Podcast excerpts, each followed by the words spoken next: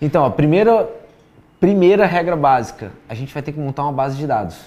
Não tem como você ter indicador sem informação.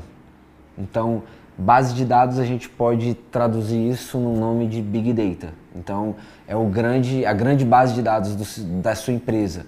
Então, como é que eu vou gerando dados, todos os inputs que eu estou digitando, ou seja, todos os meus contas a pagar, contas a receber, todos os é, dados de funcionários.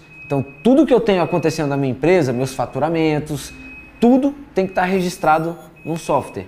Nem que esse software seja uma planilha Excel. O que eu não recomendo é pegar software tipo Conta Azul. A princípio é barato, bonito, mas você não tem acesso à base de dados, então você não tem nada.